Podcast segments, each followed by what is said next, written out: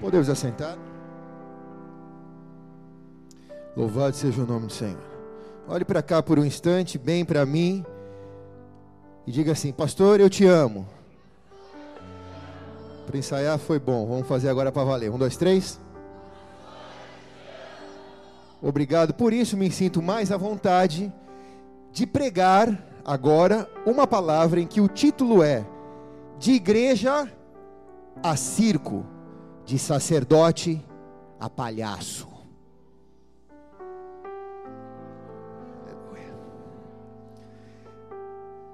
É quando a sua fé se transforma num circo e você é o palhaço da história.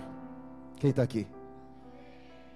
É quando a igreja se transforma em um circo e oferece entretenimento para as pessoas, e o sacerdote, eu, você, porque somos sacerdotes em Cristo, somos o palhaço da história divertindo o diabo. Quando choramos, trememos, caímos, giramos, e não tem nada errado se você fizer isso no espírito, mas se você transformar isso num circo, o diabo só está dando risada de você e você não produz nada para o reino de Deus. Como é importante você se atentar para isso, porque nos próximos dez anos o que a gente mais vai ver é a fé de muitos virando picadeiro de circo, e muitos que são chamados para serem luz no meio das trevas, palhaço de uma história religiosa. Então olhe para mim de novo, falou: "Eu te amo, pastor". Não é não é pessoal, mas é uma palavra profética. Então abra a palavra do Senhor em Juízes capítulo 16, versículo 23. Diz assim o texto: Então os chefes dos filisteus se ajuntaram para oferecer um grande sacrifício ao seu deus Dagon, e para se alegrar, pois, pois diziam: O nosso Deus nos entregou nas mãos a Sansão, nosso inimigo. Semelhante o povo vendo e louvavam ao seu Deus, dizendo: Nosso Deus nos entregou nas mãos o nosso inimigo, aquele que destruía a nossa terra e que multiplicava os nossos mortos. E sucedeu que, alegrando-se, os seus corações disseram: Manda vir Sansão para que brinque diante de nós. Manda vir Sansão para que seja o palhaço do picadeiro. Manda vir Sansão para que ele venha nos entreter, para que ele venha nos alegrar no domingo à noite. Mandaram, pois, vir do cárcere Sansão, que brincava diante deles, e o colocaram em pé entre duas colunas. Até aí, fica a Bíblia aberta. Feche seus olhos, coloque a mão sobre a palavra. Pai amado e querido, nós recebemos essa palavra e o Senhor sabe quanto eu preciso dela para a minha vida para que eu não seja condenado naquilo que eu prego, mas para que eu seja pré-aprovado.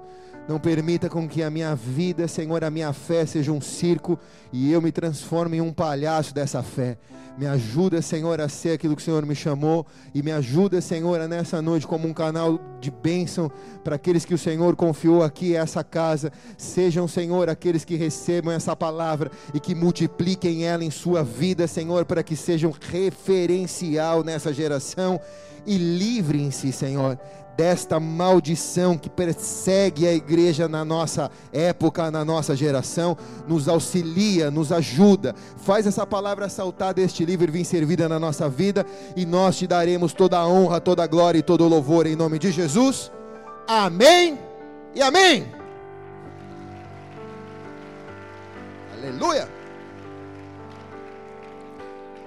Bom, vamos lá, tá? Fala ou não falo? Deus está buscando uma geração santa sobre a face da terra e isso não é novidade para nós. Mas uma geração santa não se produz com religião, nem com a evangélica, tá? Esse tipo de pessoa que Deus está buscando não se produz com filosofia evangélica, não se produz. Esse tipo de geração que Deus está buscando é fruto de um processo de santificação. Não é um evento de santificação em que Deus estrala os dedos e nasce uma geração santa, mas é um processo de santificação. Como se Deus estivesse criando uma geração em sete etapas, como se Deus criasse um novo mundo em sete dias. Assim nasce uma geração santa. É um processo. Uma geração sucede a outra, e Deus é um Deus geracional Deus de Abraão, de Isaac, de Jacó. Teu Deus, meu Deus. E nós vamos herdando de geração em geração um DNA. E esse DNA, no decorrer da nossa geração, ele vai sofrendo mutações. E essas mutações vão produzindo essa geração santa. Assim funciona na teoria. Porém, na prática, nós temos um inimigo que trabalha contra a formação dessa geração santa, desse sacerdócio real, desse povo que Deus espera, desse tipo de pessoa que, que Deus quer que viva sobre a face da terra. Existe um inimigo trabalhando para que a igreja seja um circo e para que o sacerdote seja um palhaço. E quando digo isso, não sou apenas eu aqui, o palhaço da história, o que corro risco ser o palhaço da história, mas todos nós, porque 1 Pedro 2,9 diz: Vós sois geração eleita, sacerdócio real. Você é a geração eleita, você é um sacerdote real. Posso ouvir um amém aqui ou não? E ainda continua Pedro dizendo: Você é a nação santa, você é quem Deus quer. Você é o povo adquirido, ele comprou, não foi de graça. Ele comprou com o sangue dele na cruz do Calvário para você estar tá sentado essa noite aqui na igreja ouvindo essa mensagem. Não foi de graça, ele comprou com a morte dele. Não foi de graça, ele comprou com a morte dele.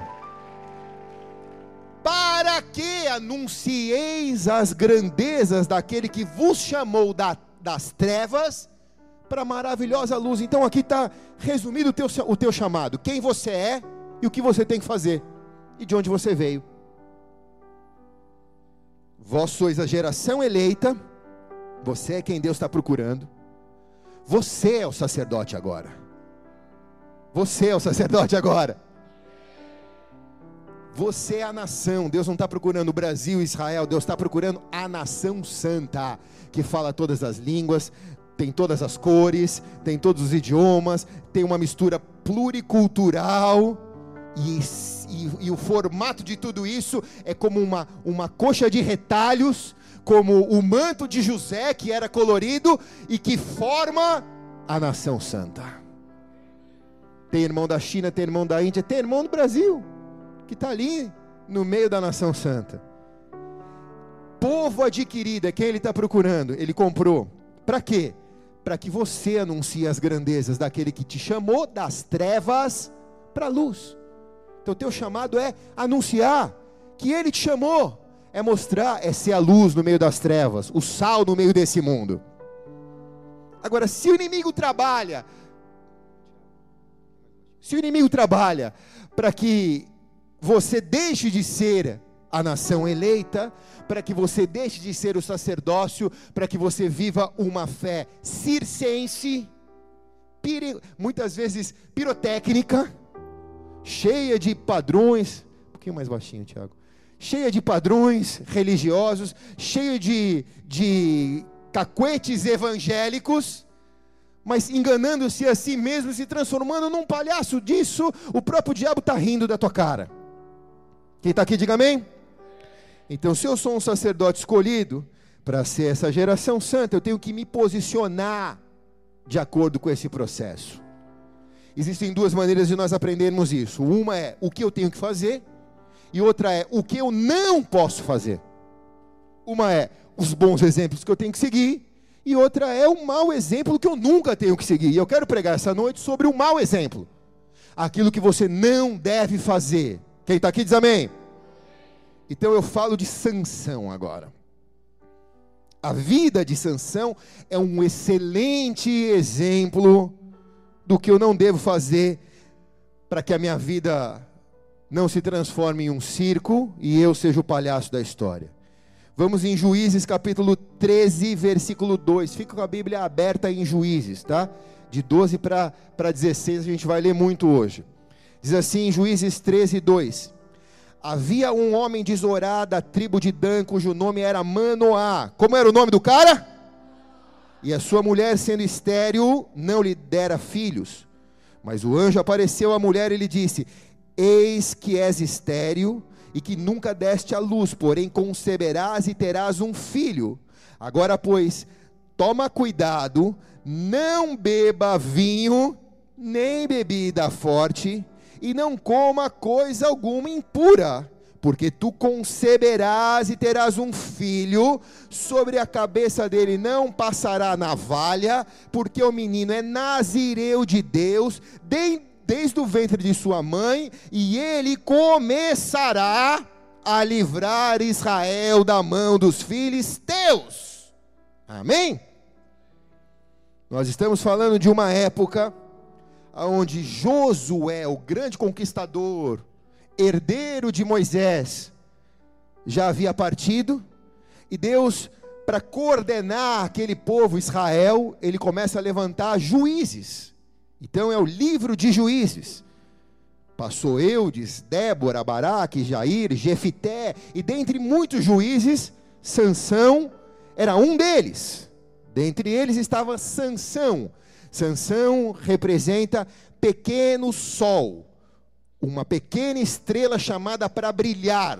Assim significa o nome de Sansão em hebraico. Todos esses juízes, eles eram homens ou mulheres dotados de algo, de um dom dado por Deus, para que eles colaborassem com, com, a, com a consolidação dos princípios de Deus no meio de Israel. Era esse o papel do juiz. Cada um trabalharia numa área. E o chamado do filho de Manoá era ser forte para andar na presença de Deus e livrar o povo dos filisteus, um dos, um dos maiores inimigos de Israel até os dias de hoje, diga-se de passagem.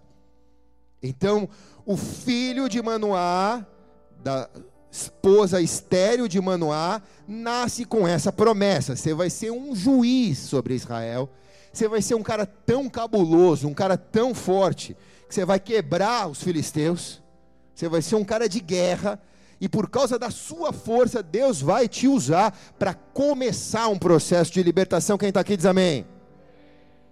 Você vai ser um nazireu. Existem três nazireus na Bíblia apenas: Sansão, Samuel e João Batista, tá? As regras são simples para quem quer ser um nazireu, um consagrado a Deus. As regras foram descritas pelo anjo para mãe de Sansão e para Manoá, seu marido, e elas eram claras: não beba vinho nem bebida forte. Não beba vinho, não beba breja, não beba uísque, não beba vodka, não beba rum, não beba álcool. Posso ouvir um amém aqui ou não? A pastora falou muito isso no culto passado e foi muito bem enfatizado isso aqui. Não se trata de uma doutrina bola de nevista, se trata de uma doutrina bíblica. Porque se o sacerdote em Levíticos 10, 9, vamos consultar a Bíblia viva, o que, que diz Levíticos 10, 9? Se o sacerdote ao entrar no tabernáculo bebesse, ele morreria. Mas fala o, o versículo todo. Fala, você sabe se tu falou em casa. Diz assim o versículo: Se, bota aí o versículo, vai. Levítico o que, bebê? 10, 9, bota aí. 8 em diante. Levítico 8 em diante. Bota o 8. Olha o que diz o versículo do sacerdote. Não bebereis vinho nem bebida forte, nem tu nem os teus filhos contigo, quando entrares na tenda da revelação, para que não morrais estatuto perpétuo será visto pelas vossas gerações. Até aí. O sacerdote não podia beber, todo mundo enchia a cara de cachaça em Israel. Inclusive o sacerdote que não ia entrar na tenda, ele também bebia. Fala aí depois lá para frente no texto. Mas Deus dá uma instrução: não beba quando você for entrar no Santo dos Santos, para que você não morra. Aí alguém há de dizer, mas pastor, isso era Velho Testamento, mas o Novo Testamento, como o pastor aqui enfatizou, nós somos todos sacerdotes. E melhor, nós não precisamos entrar no Santo dos Santos. Hoje você é o templo do Espírito Santo. Então, meu irmão, a batata assa na tua mão agora, aleluia. Quem está aqui diz amém? Deus fala para ele: não toque em coisa morta, não toque em coisa impura, não toque em coisa morta. Deus fala para ele: para a mãe, né? Para a mãe fazer com ele. Não deixa ele cortar o cabelo, porque o cabelo não tem nenhum estigma no cabelo. Não é para você deixar seu cabelo crescer a partir de hoje. Mas é um sinal do voto. É um sinal do voto. Não se case com estranhos, porque esse é um sinal do voto. Juízes 13, 24 diz: Depois teve a mulher o filho, a quem pôs o nome de Sansão, e o menino cresceu, e o Senhor a abençoou. Diga, o Senhor abençoou.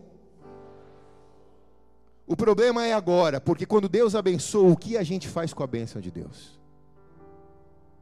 Porque Deus te chamou para te abençoar essa noite e Ele e Ele está te abençoando aqui essa noite. Quem recebe diz amém, cara. A palavra é dura, mas Ele está te abençoando essa noite. Quem recebe diz amém. O problema é o que você faz daqui para frente com a bênção que Deus colocou na tua vida. Primeiro conselho, falo ou não falo?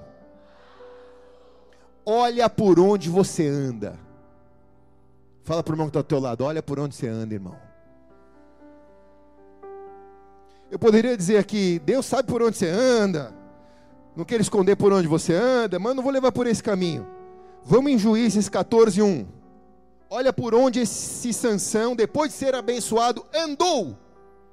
Desceu Sansão a Timate, e vendo em Timate uma mulher das filhas dos filisteus, subiu e declarou ao seu pai e à sua mãe, dizendo: Vi uma gata em Timate, filha dos filisteus, quero casar, estou apaixonado por ela. E respondeu seu pai e a sua mãe: Mas Sansão, não porventura mulher, não há mulher entre as filhas dos teus irmãos, nem entre todo o seu povo. Tu vai tomar uma mulher dos filisteus, daqueles incircuncisos. Diz, porém, Sansão a seu pai: Toma essa para mim, porque ela muito me agradou. Mas seu pai e sua mãe não sabiam que isso vinha do Senhor e que buscava ocasião contra os filisteus, porque naquele tempo os filisteus dominavam Israel. Desceu, pois, Sansão com seu pai e com sua mãe a Tímate. E chegando ele à vinha de Tímate, um leão novo rugiu e saiu ao encontro Olhe bem para cá. Quer dizer que ele não podia beber vinho, nem bebida forte, era o primeiro conselho da parte de Deus. E eu te pergunto, o que ele está fazendo andando nas vinhas de Timate? Vinha é onde dá o vinho. Vinha é onde dá a uva que vira o vinho. O que, que ele está fazendo andando ali tão perto de algo que ele não podia beber? Quem está aqui? Por onde você anda? O Espírito Santo te pergunta. Coisa boa não vai sair dessa, desse, dessa passeadinha que ele está dando nas vinhas de Timate. Coisa boa não vai sair disso, cara. Porque o salário do pecado é a morte. Nunca foi plano de Deus que ele descesse para a área dos filisteus, que ele fosse passear no meio da vinha. Você acha que ele foi no, na, na vinícola tomar café? Hã? Diga aqui, quem está aqui diz amém. Se ele está ali, é porque ele está atraído pelo cheiro do vinho. Ele já está entorpecido por aquilo que ele não podia. Ele bebeu? Nesse momento a Bíblia não diz que ele bebeu, mas o que ele está fazendo ali? Se ele sabe que ele tinha que passar longe da vinha, meu irmão. O inimigo não vai deixar ele sair dali sem o brinde. Quem está aqui diz amém, cara. Você pode sair da onde você está andando, mas você não vai sair daí sem o brinde. Você vai levar o brinde, porque a Bíblia diz que o salário do pecado é a morte. Sabe aquele brindezinho? Eu visitei. Você leva. Eu visitei a vinha de Timate. Sabe qual era o brinde dele? Ele se apaixona por uma filisteia. Ele se apaixona por uma mulher fora do povo dele, que não podia se misturar porque era uma orientação, uma mulher que não tinha princípios que ele tinha, uma mulher que não tinha um temor de Deus, como seu povo tinha. Nesse momento, ele até tinha um pouco de temor, mas ele vai perdendo no decorrer da vida dele. A verdade é que Sansão gostava de pisar no território do inimigo. Sansão gostava de pisar no terreno do inimigo. Sansão considerava-se bom demais, forte demais. Talvez ele pensou: sou consagrado de Deus, eu sou consagrado a Deus. Mal nenhum vai me acontecer. Mas a verdade é que ele gostava das coisas do mundo. Ele era sim consagrado por Deus, mas ele tinha atração pelas coisas do mundo. Os pés deles pisavam onde Deus não queria que ele pisasse. Ele tinha desejo de estar aonde Deus não queria que ele estivesse. Quem está entendendo aqui diz amém. No fundo, no fundo, eu acho que ele achava que o nível de consagração dele permitia ele pisar no terreno do inimigo e sair inteiro, cara, dali. Ele realmente era um cara consagrado. Ele tinha força para derrubar milhares de filisteus. Certa vez, com uma, uma queixada de boi, um pedaço do osso do boi, ele derrubou mil filisteus. Pensa numa pessoa que com um pedaço de osso matou mil pessoas. Mil pessoas ele matou. E o filisteu era um soldado preparado, porque com 12 anos ele já aprendia a manusear a espada e a odiar o judeu. Eram pessoas raivosas. Ele matou mil com uma queixada de boi. Ele não tinha problema em vencer o exército. E o inimigo sabia que ele não precisava levar um exército, que não, o inimigo não precisava usar um exército para derrubar Sansão. O inimigo precisava usar uma mulher só para derrubar Sansão. Quem está aqui diz amém, cara. Era só usar uma mulher para atrair Sansão para o território dele. O inimigo sabia disso. Por que, que ele vai mandar um exército para ele perder um exército? Ele sabe que se ele mandar um exército de 10 mil, Sansão derruba. Mas Sansão perdeu a primeira batalha dele no coração dele. O inimigo o atraiu por aquilo que ele desejava. Ele gostava de um rabo de saia. Verdade. E a Filisteia desfilou na frente dele. Ele abraçou a ideia. Foi até os seus pais e disse: Pai, quero casar, estou apaixonado. O pai falou: Mas, cara, arruma uma menina melhor, crente que obedeça a Deus, que queira ficar em santidade, que faça tudo certinho. Por um acaso em Israel não tem nenhuma menina boa para você casar? Pai, quero aquela. É tudo que eu quero. Gamei. Aleluia. Quem está aqui?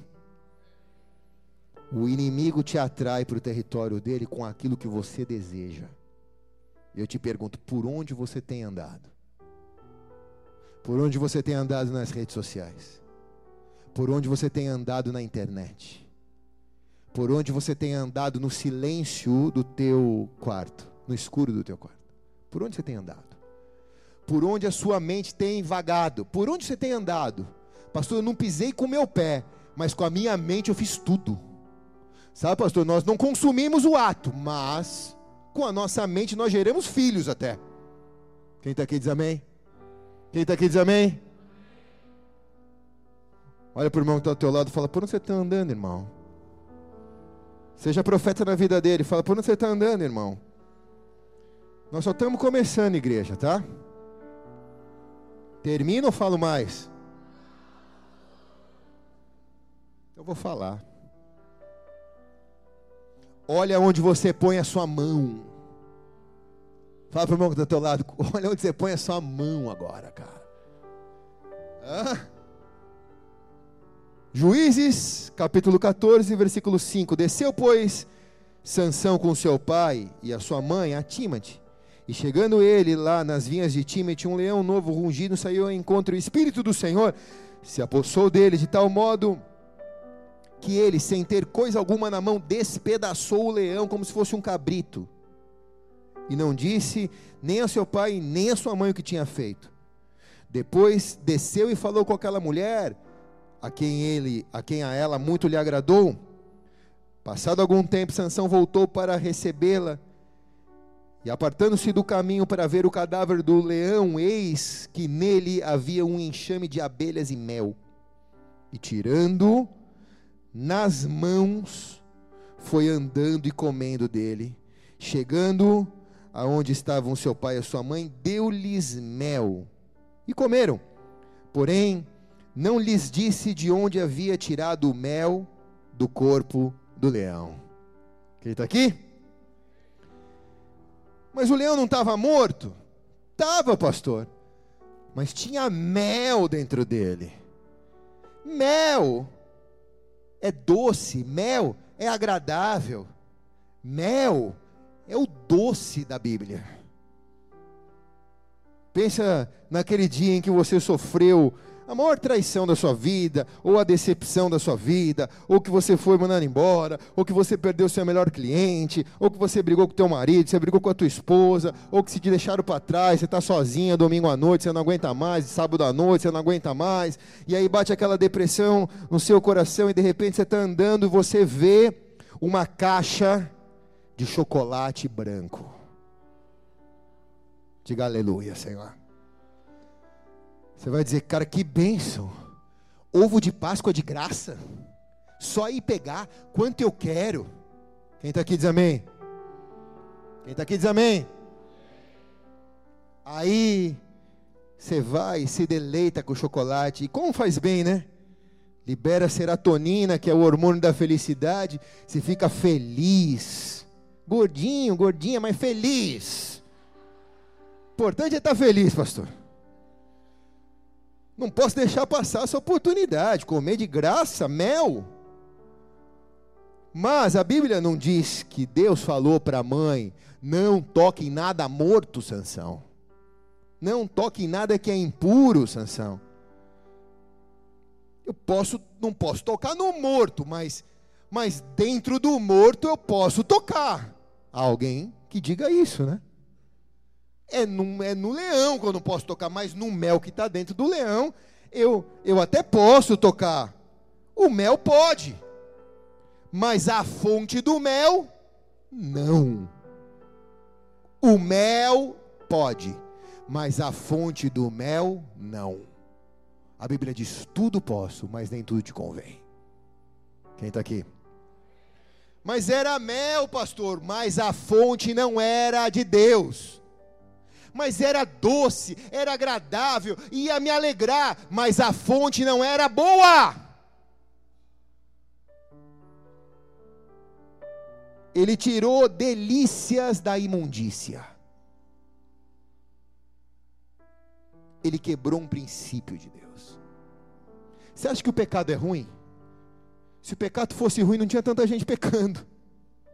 O pecado é delicioso. O problema do pecado é que o salário dele é a morte. O problema do pecado é que é uma delícia com fonte imunda. É uma delícia de fonte de morte. Por isso que o salário é a morte. Porque a fonte é morta. Eu pego o mel do leão morto e morro. Porque quebrei um princípio. Me alegrei. Festejei. Virei os meus olhinhos naquela noite de sexo. Mas Agora eu tenho que arcar com a consequência da escolha de pegar a delícia do meio da imundícia. Quem está aqui diz amém, cara? Olha para o irmão que está do teu lado, seja a voz de Deus da vida dele, fala onde você põe a sua mão, irmão. Quem está aqui diz amém? Então, meu irmão, não beba bebida forte, nem vinho, nem bebida forte e não ponha a mão onde Deus não te chamou para botar a mão. Estou me lembrando de uma coisa aqui. Eu não vou falar, não. Tá bom, vou contar. Teve uma vez, né, amor, que a gente recebeu, a gente foi pregar num congresso em Brasília, e aí a gente recebeu um. A gente conheceu um rapaz lá em Brasília, um homem muito legal, um cara de Deus. Ele era um líder dos jovens em Amsterdã, na Holanda, líder da Jocum, em Amsterdã, da Holanda. Ele foi muito usado por Deus. A gente sentiu muita paz nele e ele se aproximou de nós. A gente fez um convite. Ele veio aqui para Santos uma vez, quando ele estava no Brasil. Ele pregou na igreja, foi muito legal. Aí eu estendi o convite. A gente ia fazer um congresso aqui na igreja. Eu estendi o convite, comprei as passagens dele, trouxe ele de Amsterdã para cá, para ele pregar nessa, nesse, nessa conferência que nós íamos fazer aqui na igreja convidei alguns apóstolos, alguns profetas. O time estava montado, a igreja estava lotada, como sempre, Deus estava aqui presente, louvado seja o nome do Senhor. Até que na primeira noite quem pregou foi o Maguila, o apóstolo Josué. E aí, quando terminou a pregação, ele desceu na sala ali e ele falou um negócio para mim que me deixou no estreito. Fala ou não falo? Curiosos, né? Ele falou para mim: Olha, pastor Eric, cara, eu sei que Deus está aqui, o altar está puro, a igreja está recebendo, o fogo de Deus está presente aqui. Só que eu queria te falar um negócio aqui muito particular, porque quando aquele rapaz que vai pregar amanhã passou por mim, que era o cara da Holanda, passou por, por, por mim, eu senti um cheiro de álcool nele. E Deus me disse: avisa o Eric para não botar ele para pregar na igreja, porque ele vai trazer uma unção contaminada para o povo. Aleluia. Tarefa fácil, né? Eu tive que ficar entre A ou B. O que, que eu faço? Fecho os olhos, boto o cara para pregar e depois vem e limpa a igreja? Ou faço o que Deus quer que eu faça? Né? Perco amigo. Já perdi muito amigo por causa de princípio bíblico. Amém ou não, irmãos? Perco amigo, mas fico amigo de Jesus. Falei, claro, vou perder o amigo, mas vou ficar amigo de Jesus. Então pedi sabedoria para Deus, Deus me deu uma estratégia, chamei ele para uma conversa. Falei, cara, tudo bem? Falei, obrigado por você ter vindo, cara. Falei, não, eu tô amarradão de estar aqui, tá muito legal o congresso. Falei, pois bem, cara, você sabe que a gente tem um hábito de abençoar como oferta, aqueles que, que passam aqui para pregar em congresso tal. Cara, tá aqui a tua oferta. Dei a oferta para ele. Tá aqui a tua oferta, eu queria te dizer, você sabe que Jesus é o pastor dessa igreja e que ele faz a programação da igreja, né? E, e você estava programado para pregar amanhã, mas ele me deu uma palavra e eu vou pregar no seu lugar eu queria pedir a sua permissão para pregar no seu lugar. Tipo cheque mate, aleluia. Tipo mata-leão. Ele, ah, pastor, obrigado, tal, tudo, tudo bem. Fiquei triste porque eu tinha uma palavra, queria entregar, tal, uma palavra, tal. Falei, cara, pois é, mas aí Deus me deu uma palavra, eu precisava entregar. Eu não ia abordar o assunto diretamente com ele, porque eu não era pai dele e eu não podia ajudá-lo naquilo que ele precisava, eu não ia questioná-lo em cerca daquilo, mas eu tinha que me posicionar com sabedoria, e essa foi a sabedoria que Deus me deu. Mas Deus é perfeito. Porque quando eu terminei de falar, ele abaixou a cabeça e disse: Eu sei por que Deus está fazendo isso. Falei, por quê? Ele disse, porque o senhor, sabe que lá na, na Europa nós temos o hábito de beber vinho, né? E quando eu estava vindo para cá, no avião a garçonete foi servir vinho. E eu tinha, eu peguei uma taça. E Deus me disse: se você quiser ser amigo do Eric, você vai ter que parar de beber. Diga aleluia. E eu falei: puxa, já que você está dizendo, deve ser por isso mesmo então. Falei, é porque a gente é nazireu, cara. Para andar com a gente tem que ser nazireu também. Depois ele até disse para mim, pô, eu queria que você fosse meu pai. Cuida de mim, pastor, ele falou. Mas acabou não dando certo, porque para mim cuidar dele e ser o pai dele, ele ia ter que fazer uma, muta, uma mutação genética. E eu acho que ele não quis mudar, né? Outro dia eu recebi uma notícia aí dele, estava separado da mulher, arrebentado por aí no mundo. Porque o salário do pecado é a morte. Quem está entendendo aqui diz amém, cara. Fala para o irmão que está ao teu lado, fala, você quer ser meu amigo? Então para de beber. Aleluia. Aleluia.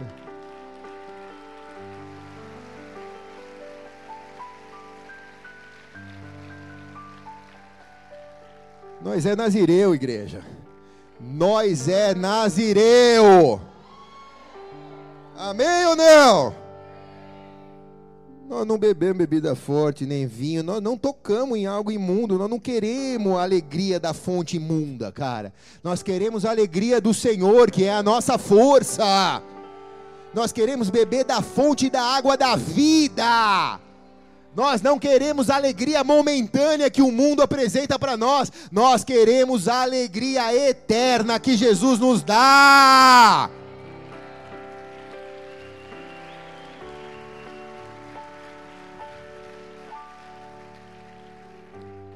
E teu terceiro conselho: olha onde você põe teu coração.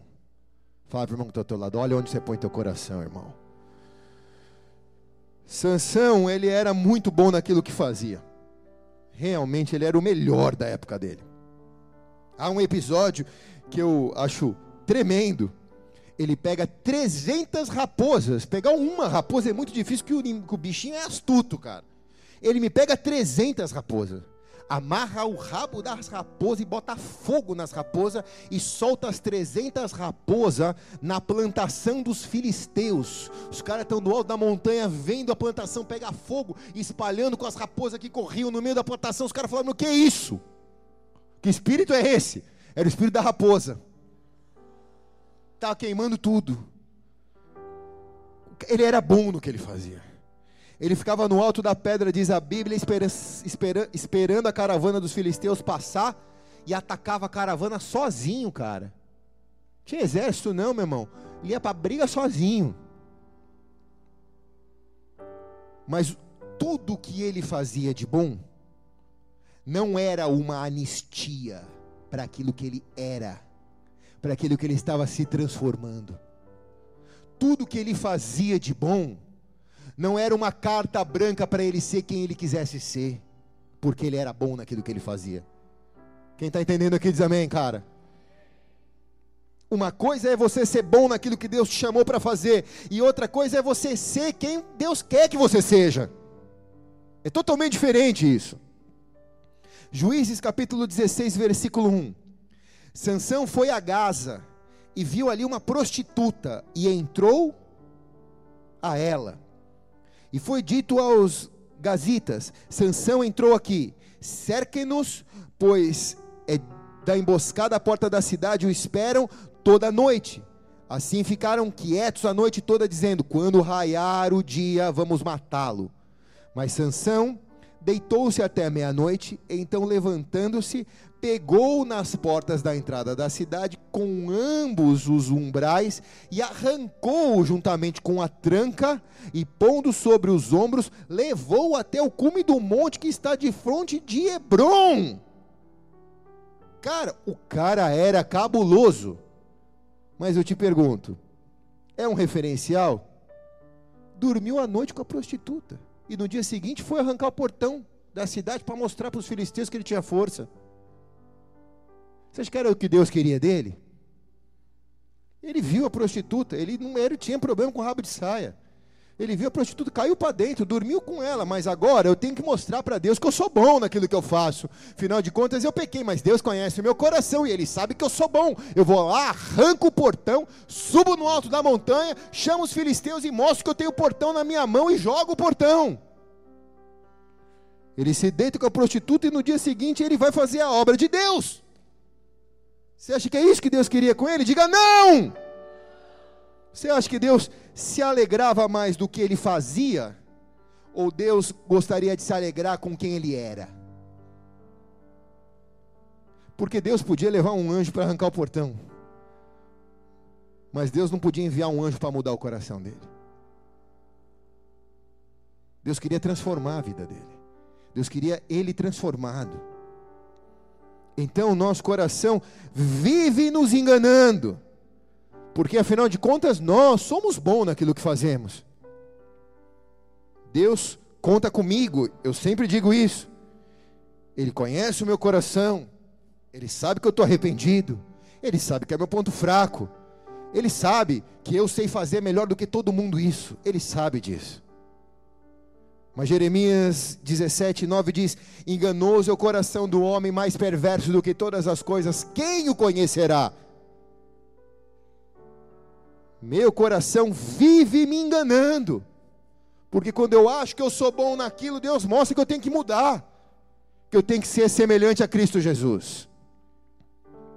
Mais uma vez, Sansão deixa se enganar pelo seu coração coração era o ponto fraco de Sansão. Posso imaginar um monstro de dois metros e meio de altura, marombado, mas uma florzinha por dentro. Queria ser amado, queria alguém para fazer um cafuné nele, queria sempre estar cercado das mulheres, porque o seu coração era o ponto fraco e ali o diabo investiu todas as suas fichas. Juízes capítulo 16, versículo 4. Depois disso, se afeiçoou por outra mulher, meu irmão, outra mulher, velho. Por outra mulher, agora no vale de Soroque, cujo nome era Dalila, a Miss Filisteia. Então os chefes dos filisteus subiram para ter com ela e disseram: Cara, tu conseguiu pegar o cara. Vai persuadir ele agora e descobre de onde veio a força dele. E como a gente vai prevalecer contra ele, como a gente pode amarrar, como a gente pode afligir. Nós vamos te dar, Dalila, mil e cem moedas de prata. Disse, pois, Dalila a Sansão: Declara-me, peço, em que consiste a tua força, depois da noite íntima deles, né? Em que eu, para que eu possa te amarrar e para, para te afligirem e disse ela, no versículo 15, né? Como podes dizer, eu te amo, não estando comigo em teu coração? Já três vezes zombaste de mim, porque ele foi falando coisa que não era para ela. E aí ela fala: já duas vezes, três vezes você zombou de mim, mas ainda você não declarou para mim de onde vinha a sua força. E sucedeu que, importunando ela todos os dias, porque pensa numa mulher, olha aqui, os homens, olhem para cá, pausa. Pensa numa mulher que quer uma coisa a todo custo que só você tem. Ela vai falar na tua cabeça, ela vai falar na tua alma, você vai sonhar com ela falando, você vai acordar com ela falando. Cara, o cara não aguentou a pressão. O cara falou, cara, ela está me importunando todos os dias com essas palavras, ela está molestando a minha alma. Marido, diga amém. Aleluia. Mas molestou tanto que angustiou até a morte. Ele falou: Cara, meu irmão, não aguento mais essa mulher falar. Prefiro morrer do que essa mulher falando no meu ouvido. Pastor, por favor, meu, leva para tua casa. Expulsa o demônio dela. Não aguento mais essa mulher falando na minha cabeça. Aleluia. E descobriu-lhe de todo o seu coração. E aí ele resolveu falar. Aí ele descobriu o coração. Né? Ele, ele descortinou o coração, ele, ele expôs o coração dele e falou: Cara, eu vou botar meu coração logo aqui, cara, vou arriscar. Porque ela vive falando que ela me ama, ela me ama, ela me ama, e quem ama, cuida. E aí ele fala: Nunca passou a navalha na minha cabeça, porque eu sou nazireu de Deus desde o ventre da minha mãe. Se vier a minha cabeça ser raspada, a minha força vai sair, eu vou me tornar fraco e eu vou ser como qualquer outro homem. Quem está aqui? Sansão, na verdade, só tinha isso para falar. Porque não sobrou muito para ele. Não sobrou muito para ele, porque tomar o vinho, ele já tinha ido caminhar na vinha, vai saber se ele tinha tomado. Ele não, ele não falou. Tocar no morto, ele já tinha tocado. Se deitar com a mulher do povo filisteu, já tinha pegado até prostituta. Já tinha arrebentado na Filisteia. E agora a única coisa que sobrou para ele foi o voto que a mãe tinha feito. A, a mãe fez um voto com Deus que não ia nunca cortar o cabelo dele, para que ele se lembrasse de quem ele era. Então ele entrega o voto. Um tonto. Um tonto. Diga um tonto.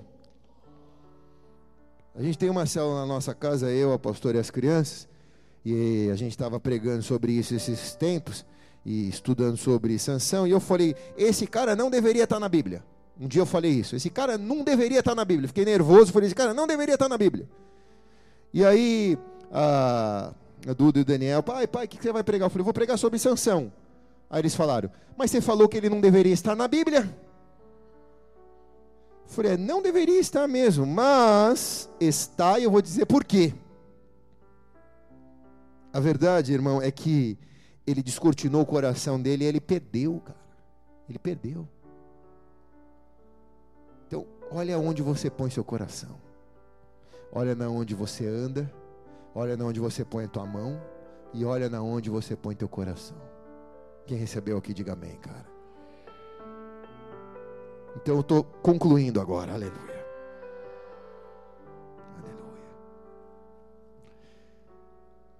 Tudo isso é só porque em Juízes 16, 18 diz assim: Vendo Dalila que ele descobrira todo o seu coração, mandou chamar o chefe dos filisteus, dizendo: Subi ainda dessa vez, porque agora ele abriu o coração dele para mim. Os chefes dos filisteus subiram para ter com ela. Trouxeram o dinheiro, pagaram certinho, não ficaram devendo. Então ela fez dormir sobre os seus joelhos o carente Sansão. É? Senta aqui, Sansão, deixa eu fazer um cafuné em você tirar uns cravos. Aleluia. E depois começou a acariciar ele.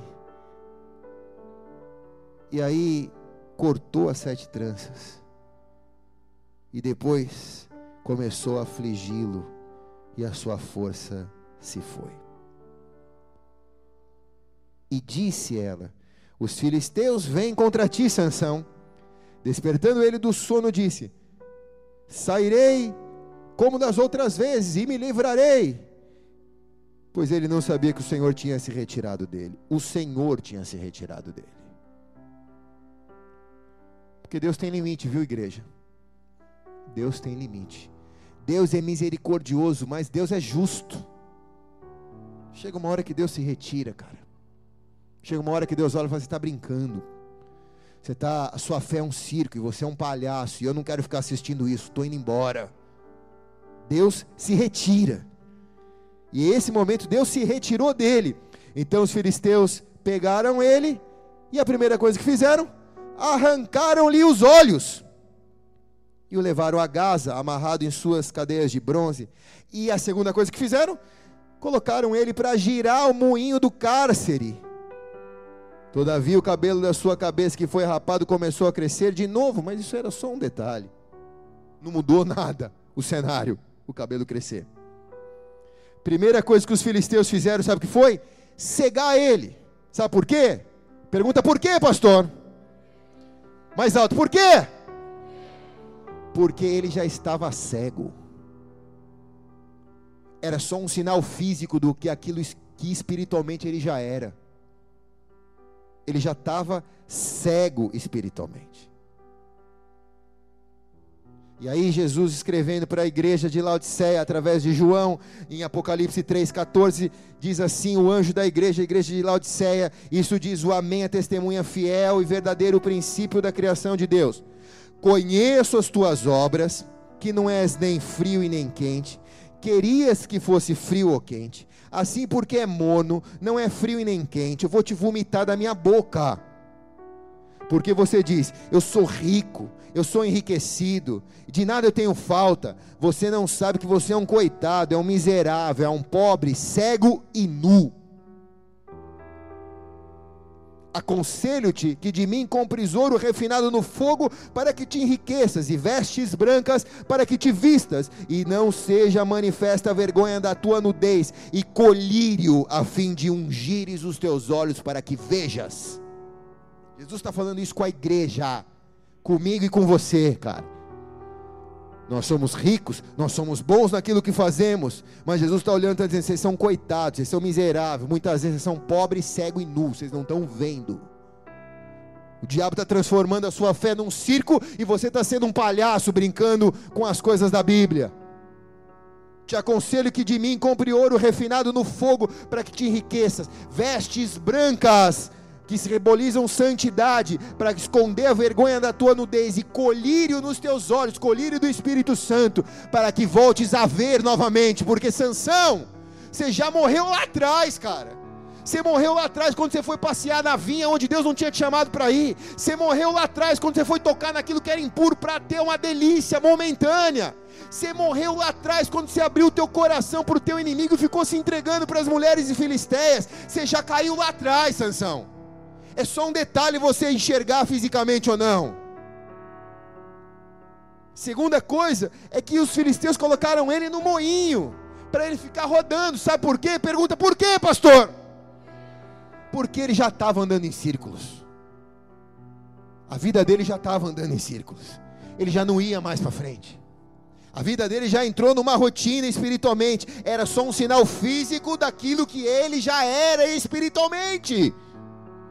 Em Êxodo capítulo 16, versículo 35. Ora, os filhos de Israel comeram maná 40 anos até chegarem na terra habitada, e comeram maná até chegar nos termos de Canaã. 40 anos no deserto. Era para durar 40 dias. Porque o povo demorou 40 anos para atravessar 200 quilômetros. É 200 quilômetros. Por quê? 40 anos para atravessar 200 quilômetros, dá para ir e voltar inúmeras vezes. Mas o povo demorou 40 anos para atravessar 200 quilômetros porque andava em círculos, rodando moinho, rodando moinho, rodando moinho, rodando moinho. Olhe bem para cá, cara, como tem irmão, irmã assim hoje dentro da igreja da nossa geração. Eu vou, mas eu volto, eu vou, mas eu volto, eu vou, mas eu volto. Pastor, não consigo deslanchar. Eu estou patinando, eu estou patinando, eu estou patinando. Parece que eu fico girando no mesmo lugar. Eu saio, eu dou uma volta, mas quando eu acho que eu vou romper, eu chego no mesmo lugar. A cada nove meses eu caio em masturbação. A cada seis meses eu caio com a cocaína. Ah, todo verão eu me desvio para catar mulher. Todo ano eu, eu, passo por luta nessa época do ano. É assim, é uma, é uma rotina, sabe? Eu quero me libertar. Eu saio do culto cheio do poder de Deus, cheio do Espírito Santo. Mas eu chego em casa, vejo um maço de cigarro, volto ali. É a volta do moinho. Eu volto de novo ali para a chupeta do diabo. E os anos estão passando, e os anos estão passando, e os anos estão passando. E você é bom no que você faz, cara. Glória a Deus. Você vem na igreja, levanta a mão, adora a Deus, às vezes até trabalha na obra. Mas eu te pergunto: Deus está mudando a tua vida? Deus está te transformando? Ou será que vai chegar um momento que Deus vai falar, cara, não aguento mais, cara. Você está tanto tempo fazendo isso, você está brincando comigo? Você já ouviu de um, já ouviu de outro, o pastor te aconselhou, o pastor te aconselhou, o anjo desceu, o vice-querubim veio, falou, o Espírito Santo apareceu no teu quarto, falou com você, Jesus já foi enviado de novo, ele ressuscitou para falar com você, mas você não quer. Já entendi que você não quer, então eu vou cuidar de quem quer. Quem está entendendo aqui, diga amém, cara. Eles andavam em círculos pela dureza dos seus corações, eles não queriam, eles tinham uma dureza no coração. A terceira coisa, colocaram Sansão para entreter o povo, para divertir o povo. E aqui a batata começou a assar. Porque cego ele já era e andando em círculo ele já era. Mas agora ele é o palhaço da história. E Deus não chamou ele para ser palhaço. Deus chamou ele para ser libertador, cara. Acontece que Sansão não nasceu. Agora nós vamos falar daquilo que é de, da parte de Deus, já não mais de Sansão. Sansão não nasceu para entreter o povo. Sansão nasceu para libertar o povo. Deixa eu dizer um parênteses, porque a igreja da nossa geração sofre muito com isso. Com entretenimento. Quem diverte a plateia é porque perdeu a força e perdeu a autoridade. Eles começam a zombar de Sansão. Ou melhor, eles estão zombando não de Sansão, eles estão zombando do Deus de Sansão. Isso serve muito para a igreja da nossa geração. Porque se a igreja da nossa geração começa a viver uma fase de entretenimento evangélico, a igreja vira um circo. E nós somos palhaços da história. E o mundo espiritual está olhando e está dizendo: engraçado, cara, sai da igreja, vai para o prostíbulo. Sai da igreja, vai para o bar encontrar os amigos. Sai da igreja, vai adulterar a mulher. Sai da igreja, vai mentir. Sai da igreja, vai roubar. Que, que, é? tá indo para quê? O mundo espiritual está olhando, está dizendo: você está brincando, cara. E o diabo está rindo, porque cachorro morto ninguém chuta. O diabo está rindo, está dando corda. Vai, vai, vê até onde você vai conseguir levar essa vida morna, nem frio e nem quente. Disse Jesus para a igreja de Laodiceia: Eu queria que você decidisse quem você quer ser, cara. Você quer ser o sacerdote ou você quer ser o palhaço? Você quer ser sério ou você quer ser, você quer ser frio? O problema é que você é mono. E porque você é mono, cara, eu vou chegar no meu limite, Jesus está dizendo: Eu vou te vomitar. Olhe para mim e diga: Eu te amo, pastor. É Jesus que está dizendo isso, aleluia. Obrigado, Jesus. Eles estão zombando do Deus de Sansão, mas não estão nem caçoando mais de Sansão, estão caçoando do Deus de Sansão. Sabe por quê? Porque quem vive esse tipo de fé, as pessoas não zombam de você, elas zombam do seu Deus, cara. Quantas vezes eu escutei pessoas dizendo, puxa, pastor, eu desviei, agora sabe o que estão falando lá no emprego? Pô, meu irmão, tu não era aquele que me chamava para ir para a igreja? O que você está fazendo no bar aqui? Pô, tu me chamava direto para ir lá no NV, meu irmão, o que você está fazendo vindo comprar droga aqui? Pô, vinha me evangelizar. Você não veio com a igreja aqui me evangelizar? E agora, o que você está fazendo? Se juntou a mim? Cadê teu Deus? Pô, não era tão bom o teu Deus? Você não estava tão feliz naquela época? Quem está vindo comprar pó de mim agora? Quem está entendendo aqui, diga amém, cara. Quem está entendendo, diga amém mais forte. O que, que você está fazendo aí, Sansão? Uma vez, há muitos anos atrás, ah, não vou falar não, vai. A gente foi evangelizar Tá bom, vou falar. A gente foi evangelizar, bem no começo da igreja, a gente foi evangelizar, a gente fez uns panfletinhos e a gente foi distribuir os panfletinhos nas baladas de Santos. E a igreja era bem pequena, tal. Tinha um rapaz que estava na igreja, assim, estava chegando na igreja, mas era um rapaz que queria estar tá lá. E eu me lembro que a gente foi na porta da Moby Dick entregar os panfletinhos. E a gente parou o carro, eu estou chegando para entregar o panfletinho, quem eu vejo na fila? O irmão. Só que ele, eu, me, eu vi ele na fila e ele me viu. Quando ele me viu, ele, ele, ele trocou de cor. E em cinco minutos, por três cores. Então, quando eu cheguei para ele, ele disse: Pois é, pastor, e aí? É... Cheguei um pouco mais cedo para evangelizar com vocês. Sansão, o que você está fazendo aí? Eu falei para ele: Você vai entrar? Pode entrar, cara. Você vai entrar sozinho, porque Jesus vai ficar te esperando aqui do lado de fora. Se o diabo te pegar lá dentro, você vai sair acompanhado e Jesus não acompanha quem está acompanhado. Agora, se você sair sozinho, cara, Jesus vai estar tá aqui te esperando. Agora, te, preciso te dizer: vai ser difícil sair sozinho dali de dentro, porque para cada um tem 50 demônios esperando. Ele disse: Cadê o meu panfleto? Quero evangelizar, pastor. Quem está aqui? Sansão, por onde você anda? O que você está fazendo aqui, cara? Você está fazendo com a tua fé? Você é de uma igreja séria. Você é acompanhado por líderes sérios. Seus pastores lutam para ser sérios. O que você está fazendo, cara? Está brincando por quê? Você tem tudo para dar certo com Deus, você tem tudo para ser nação santa, sacerdócio real, povo escolhido, você tem tudo para dar certo. Leva as coisas a séria, com seriedade. Cuidado onde você põe a tua mão, cuidado onde você anda.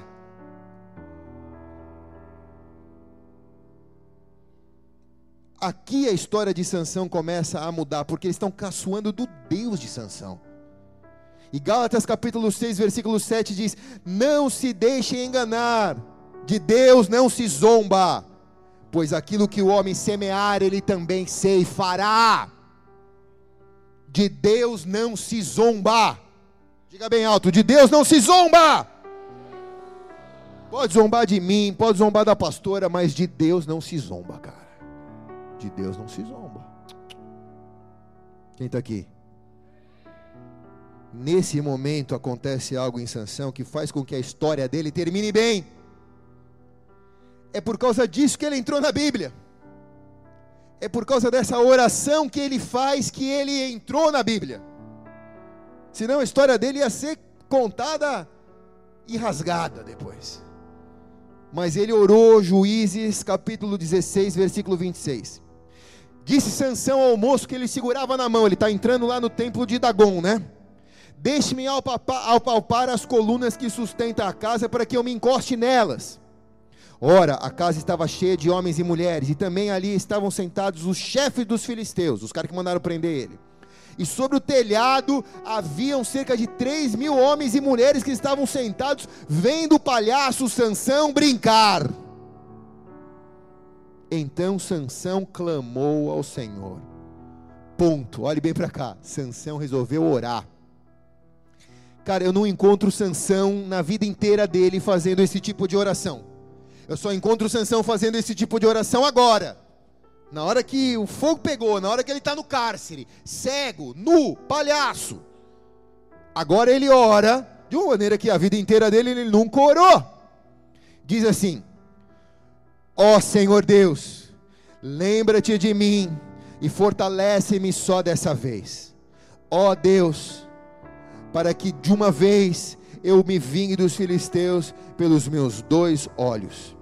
Abrastou-se, pois, Sansão com as duas colunas do meio em que sustentavam a casa e arremeteu-se contra ela com a sua mão direita e na outra com a esquerda e bradando disse: Morra eu com os filisteus. E inclinou-se com toda a sua força e a casa caiu sobre os chefes e sobre todo o povo que nela estavam, e assim foram mais os que matou ao morrer do que aqueles que ele matou em vida. Amém? Vamos aplaudir a Jesus bem alto.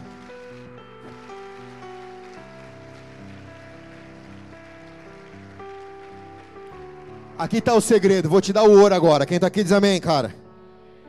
Ele disse assim: Lembre-se de mim, ó Deus. Esse é o segredo. Lembre-se de mim, ó Deus.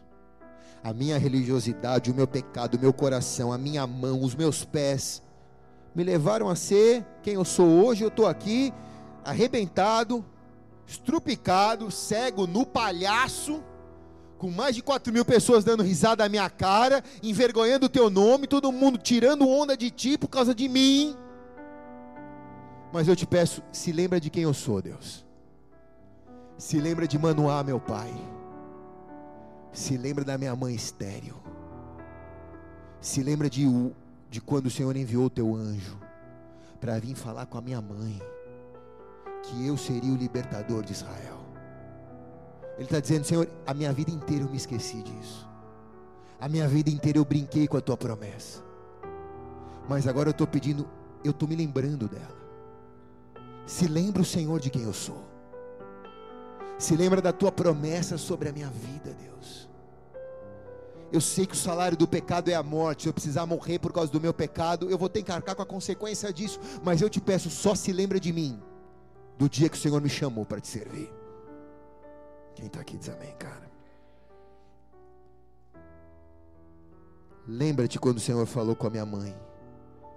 Lembra quando o Senhor falou para minha mãe, aqui está o ouro, cara. Lembra quando o Senhor falou para minha mãe não beber vinho nem bebida forte e para minha mãe não tocar em nada impuro. O Senhor falou para minha mãe. Porque mãe representa a igreja. E aqui está o ouro. Aqui está o ouro. Porque só uma igreja santa gera uma geração santa.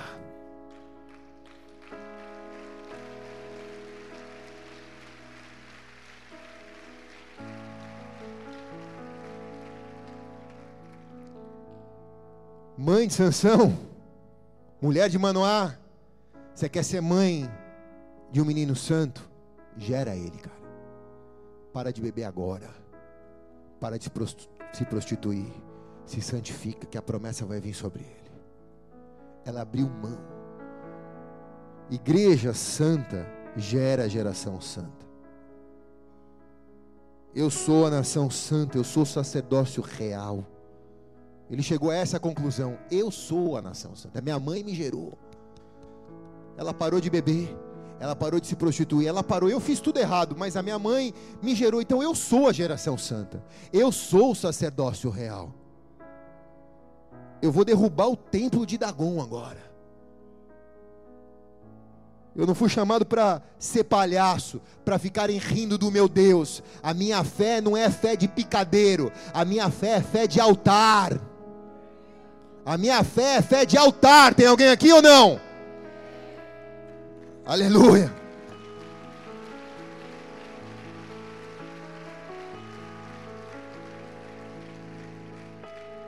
Pode gostar, pode não gostar de mim, não importa. Eu não sou, a minha fé não é fé de picadeiro, a minha fé é fé de altar. Eu vou botar a mão nas, nas colunas do templo de Dagon. E diz a palavra que Deus restaurou a sua força e ele derrubou aquela coluna, caiu. Três mil estavam no, te, no telhado assistindo o espetáculo. Caíram, morreram. Assim cumpriu na sua morte o propósito de Deus que durante toda a sua vida não se cumpriu. Cumpriu na sua morte. E eu termino aqui te dizendo, termino agora, agora termino. Eu termino aqui te dizendo que o pior fracasso seu é ser bem-sucedido onde Deus não te chamou.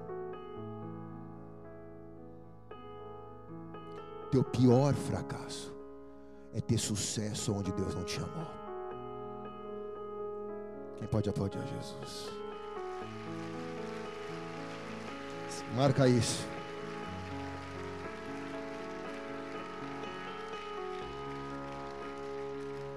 Você está super bem sucedido, mas Deus te chamou. Se Deus não te chamou, cara, o importante é fazer a vontade de Deus faz a vontade de Deus, ainda que você tenha que morrer aos seus olhos. Ainda que aos teus olhos você tenha que morrer, mas faz a vontade de Deus. Faz a vontade de Deus. O verdadeiro sucesso é fazer a vontade de Deus, que é boa, perfeita e agradável. Deus não te chamou para ser bem-sucedido, Deus te chamou para fazer a vontade dele e ser bem-sucedido naquilo que ele te chamou para fazer. Quem está aqui diz amém?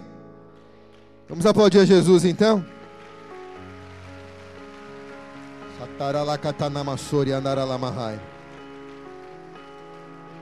Você é um nazireu. E você não tem que deixar teu cabelo comprido para se lembrar do voto que você fez. Sabe qual é o voto que você fez? O voto que você fez foi quando você levantou a sua mão e disse: Eu quero entregar minha vida a Jesus. Esse é o seu voto. Nesse dia você perdeu, meu irmão. Você perdeu. Jesus ganhou você. Nesse dia Jesus falou: Ganhei, cara. Ele é meu, ela é minha.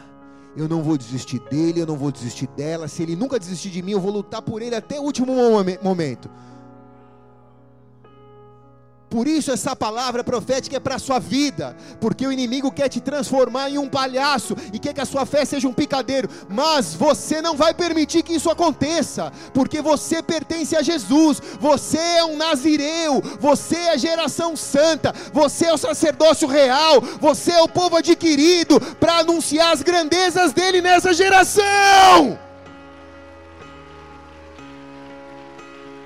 Labacachanara labasai.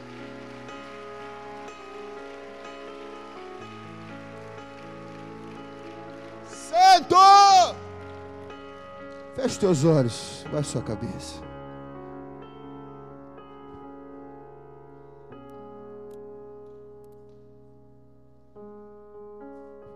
Cantarala, catarala, basotorolobachai. Santo, santo. Eu vejo homens e mulheres fortes nesse lugar, mas que estão com a sua força opaca por causa das mãos que tocaram naquilo que era impuro, vislumbrando as delícias. Foi gostoso, mas a fonte não era boa, meu irmão. Vejo homens e mulheres fortes como Sansão, mas que pisaram no lugar errado. Deus nunca te chamou para passear ali. Deus nunca te chamou para descer naquele lugar, cara. Depois que você foi naquele lugar, a sua vida nunca mais foi a mesma, porque você começou a sentir desejo de voltar ali todo dia. Você acha que você saiu ileso porque nada te aconteceu, mas você saiu marcado, tem um carimbo dentro de você e você se lembra, sente o gosto às vezes. Gosto do cigarro, gosto da maconha, o cheiro vem às vezes. Seu inimigo. E o teu coração também. E o teu coração também. Às vezes você deu espaço ao seu coração e o seu coração foi ganhando importância mais do que a, a palavra de Deus, a palavra profética de Deus. Você não imagina como eu vejo um monte de gente caçoando de você, porque você foi chamado para ser luz, e você não está sendo luz lá, você está sendo trevas lá. E as pessoas não estão rindo de você, elas estão rindo do teu Deus. E por causa dessas brincadeiras, você está cuspindo na cruz. Deus te chamou para ser um homem sério, uma mulher séria. Ainda que isso custe a tua vida. Ainda que você tenha que passar pela morte do seu eu. Ainda que você tenha que renunciar a coisas que são prazerosas aos teus olhos.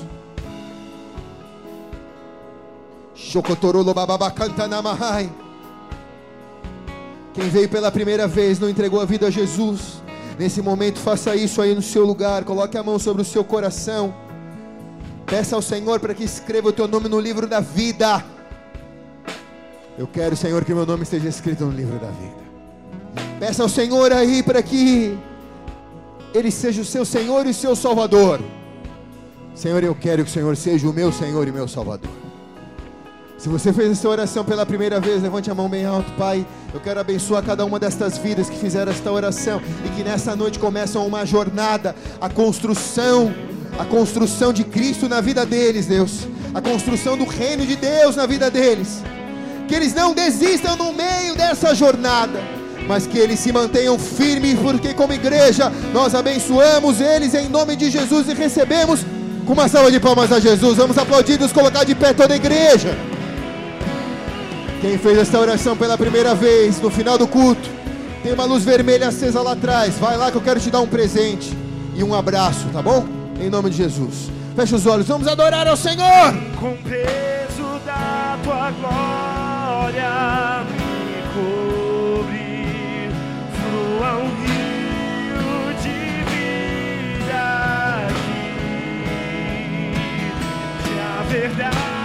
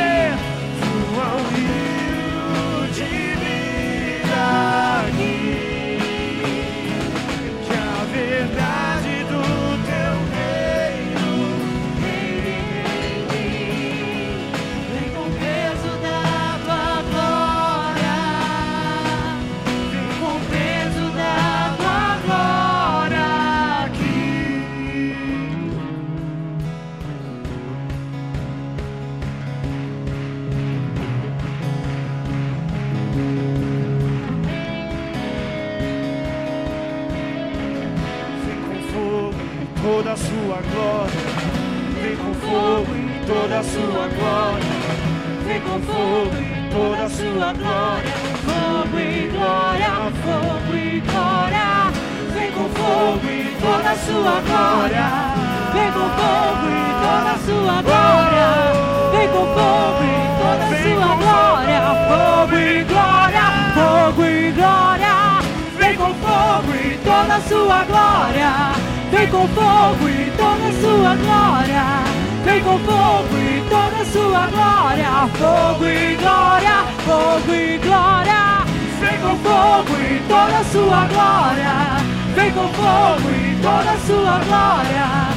Vem com fogo e toda a sua glória, fogo e glória, fogo e glória. Vem com fogo e toda a sua glória. Vem com fogo e toda a sua glória. Vem com fogo e toda a sua glória, fogo e glória, fogo e glória.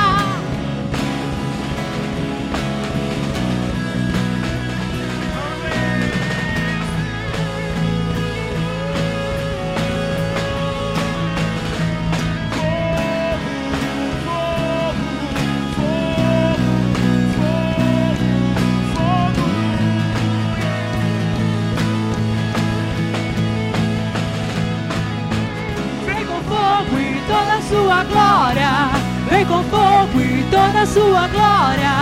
Vem com fogo e toda sua glória. Fogo e glória, fogo e glória. Vem com fogo e toda sua glória. Vem com fogo e toda sua glória. Vem com fogo e toda sua glória. Fogo e glória, fogo e glória. Vem com fogo e toda sua glória. Vem com fogo e toda sua glória. Fogo e glória, fogo e glória.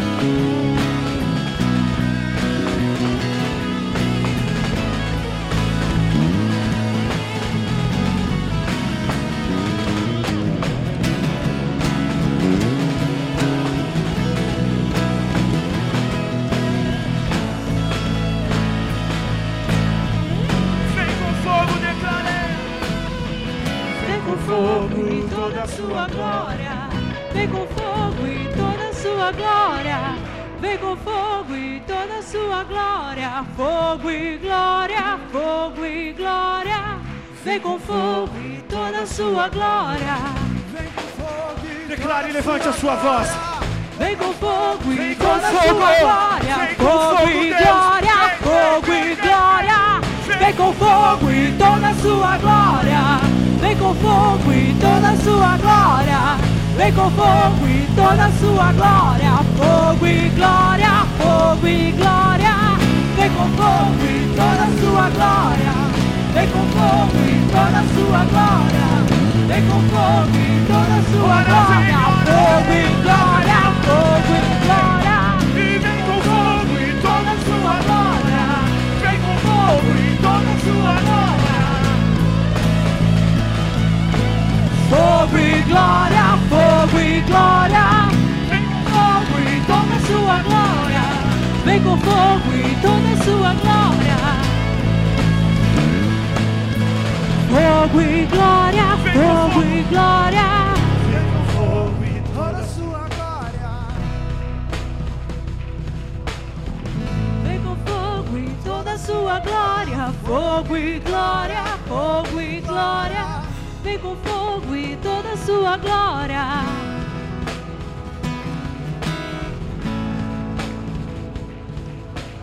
Fogo e glória, fogo e glória. Levante tuas mãos aos céus.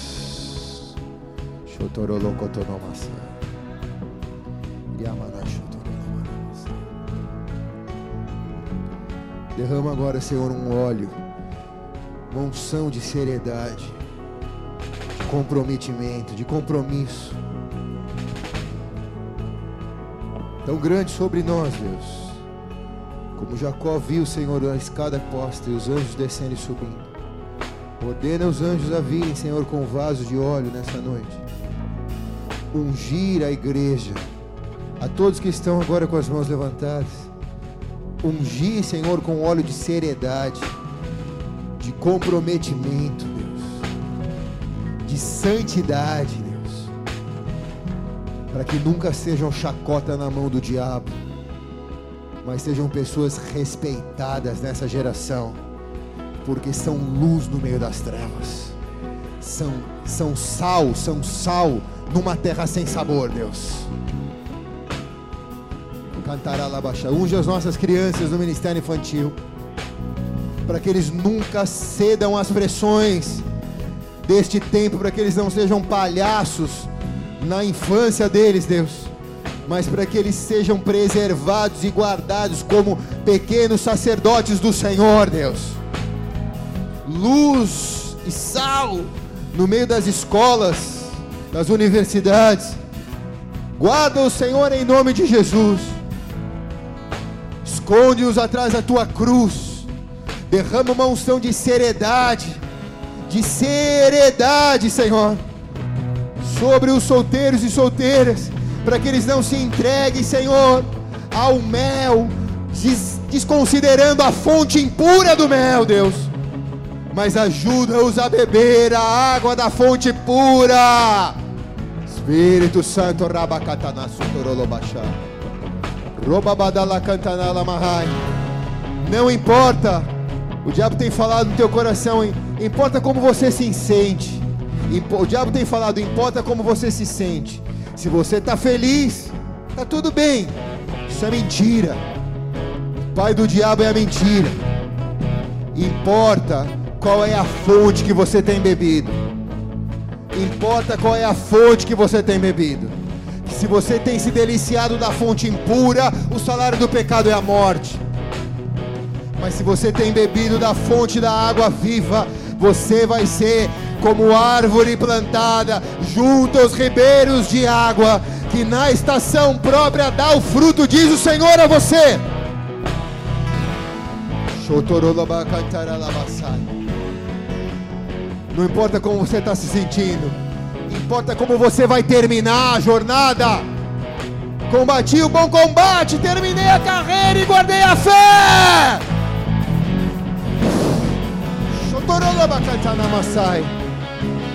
Espírito Santo, Espírito Santo, Vem, vem, vem, vem, vem. E unge-nos.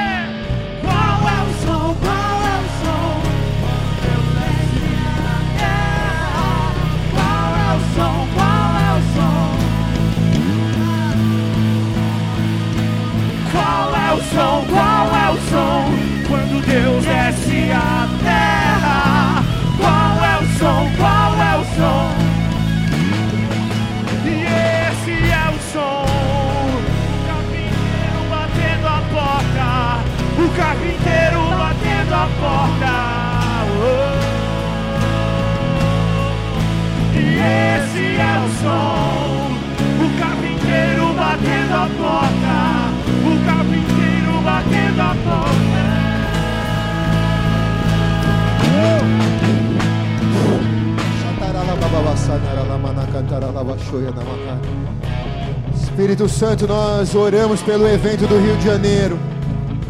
Nós pedimos ao Senhor agora, Pai, para que no domingo que vem, no domingo que vem, Senhor, exatamente daqui a alguns dias, sem sendo 15 dias, sem sendo próximo no outro, daqui a 15 dias, Senhor levante aquele altar, que ali não seja um picadeiro, porque nós não somos palhaços.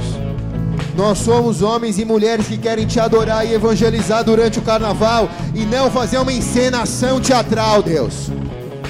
Por isso, em nome de Jesus, levanta aquele altar nas, nas areias de Copacabana, na praia de Copacabana, como um altar de adoração ao Rei dos Reis e ao Senhor dos Senhores. Nós estamos indo como Sansão, que entrou no templo de Dagon, Deus, e que empurrou as muralhas do carnaval do Brasil, para que na morte morram mais do que na vida, Senhor. Reabacantanalavassoterelecantanamayá. Para, sejamos, para que sejamos luz no meio das trevas, luz no meio das trevas, aquela cidade que está tão assolada por tantas desgraças, Deus, para que haja luz no meio das trevas. Leva o teu povo, Senhor, dos quatro cantos do Brasil àquele lugar. Nós pedimos que haja proteção sobre todos os ônibus, os ônibus dos adoradores, os ônibus da bateria, que vão se deslocar do norte ao sul, do leste e ao oeste até aquele lugar no sábado próximo. Eu te peço em nome de Jesus que os teus anjos acampem ao redor desses ônibus, livrando de todo acidente, toda bala perdida, toda quebra, toda tragédia. Livra-nos, Senhor, porque a tua palavra diz: onde dois ou mais estão reunidos no teu nome, o Senhor ali está. Nós te convidamos, ó Senhor, a ser adorado naquele lugar.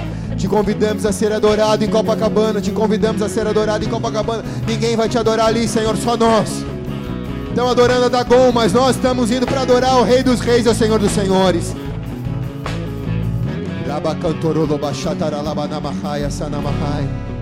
Espírito Santo, cobre com teu sangue, Senhor, todas as equipes que estarão envolvidas nessa missão, os que estarão trabalhando dentro e fora, todas as igrejas que nós vamos passar essa semana no Rio de Janeiro, cobre com teu sangue agora em nome de Jesus, Senhor, e abençoa, abençoa os pastores, Pastor Felipe, Pastor Alessandro, Pastor Davi, sua esposa. Abençoa, cobre-os com teu sangue, Senhor, em nome de Jesus. Espírito Santo, Espírito Santo, Espírito Santo.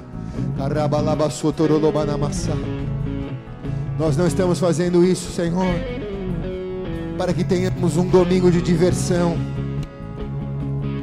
Nós estamos fazendo isso para adorar o Teu nome, Senhor. Por isso, nos auxilia, nos ajuda, guarda-nos, Deus.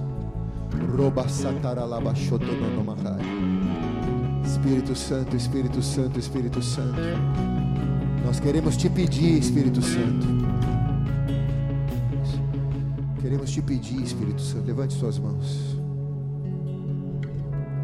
Te pedir, Senhor, que em nome de Jesus a igreja não coloque a mão naquilo que é impuro, Deus. Ainda que haja, Senhor, favorecimento da igreja, ainda que haja graça diante dos governantes, dos políticos, Senhor, que a igreja não coloque a mão naquilo que é impuro. Em nome de Jesus, Deus. Ainda que haja facilidade se colocarmos a mão, corta a mão da igreja mas não deixa a igreja botar a mão naquilo que é impuro, Senhor. Espírito Santo, nós te pedimos por todo crente que é um sacerdote. Não permita, Senhor, que andemos por onde o Senhor não nos chamou por andar. Podemos andar no vale da sombra da morte, o Senhor nos chamou para ali. Podemos andar no vale de ossos secos, se o Senhor nos chamou ali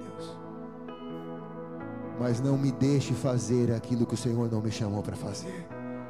Não nos deixe fazer aquilo que o Senhor não nos chamou para fazer. Guarda o nosso coração, ele é perverso, ele é vaidoso, orgulhoso, ele é enganador. Sempre nos prega peças, sempre nos achamos bons, superiores aos outros. Nos ajude a ser humildes porque os humilhados serão exaltados. Nos ajude a tributar ao Senhor toda a honra, toda a glória e todo o louvor. Nos ajude, Espírito Santo. Esse é o nosso clamor agora. Te pedimos perdão, Senhor. Se andamos pela vinha, te pedimos perdão. Se colocamos a mão no leão morto, ainda que nós tenhamos sido instrumentos para matar o leão, isso não santifica aquilo que está morto, Deus. Espírito Santo, nos ajuda. Perdoa o nosso coração, que nós falamos que é para ti, Deus, mas é para nós. Quero fazer porque é para Deus, mas não é para Deus, é para mim. Quero fazer para mim alegrar, é para mim sentir melhor, é para mim, Deus. Quero te pedir perdão por isso, Senhor que a gente até envolve o teu nome nisso. Nós não queremos viver como Sansão. Nós queremos ser como ele no dia que ele morreu. Queremos dar a nossa vida para que o Senhor viva, Deus, em nós. Para que com a nossa morte outros possam ter vida, vendo a luz de Cristo em nós. Por isso santifica-nos, Deus.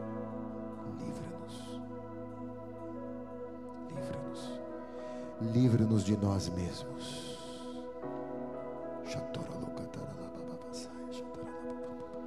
Espírito Santo, põe a mão no teu coração, seja sincero. Deus, eu quero ser verdadeiro, eu quero parar de mentir. Mentir para mim, de me, de me manipular, Deus. Eu parei de vir no NV porque eu achei que eu já estava bom, Deus, mas eu estou doente. Estou enxergando nessa noite que eu vou morrer, Senhor. Estou me enganando. Amo o teu coração, Deus. Eu quero ser verdadeiro. Eu também, Senhor, não é porque eu estou aqui em cima. Eu quero viver isso que eu estou pregando. Para que eu não seja condenado. Me ajuda, Senhor. Ajuda a ajudar os meus irmãos. A palavra está entregue, Deus. Como o Senhor pediu, cada um faça o que quer com ela agora. Se é uma boa semente que caiu numa terra fértil, se multiplica 30, 60 e 100 por um essa palavra. Em nome de Jesus. Se você recebe, diga amém. Vamos aplaudir a Jesus bem alto.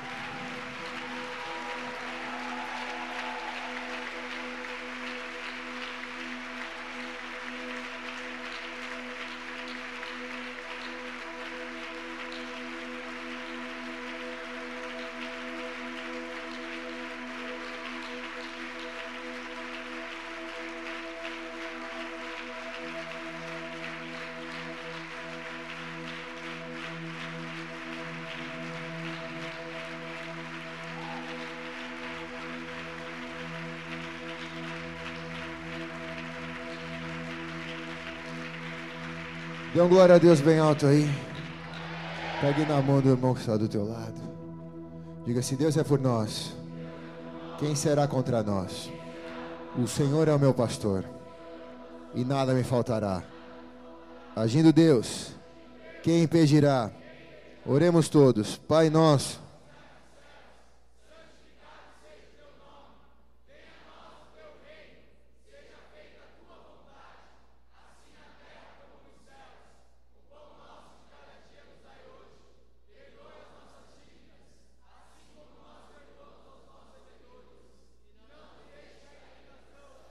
Mas livra-nos do mal. O poder e glória para sempre. Amém e amém. Eu te abençoo. Vai para uma semana de vitória. Dá um abraço, irmão, que está do teu lado. Vai na paz!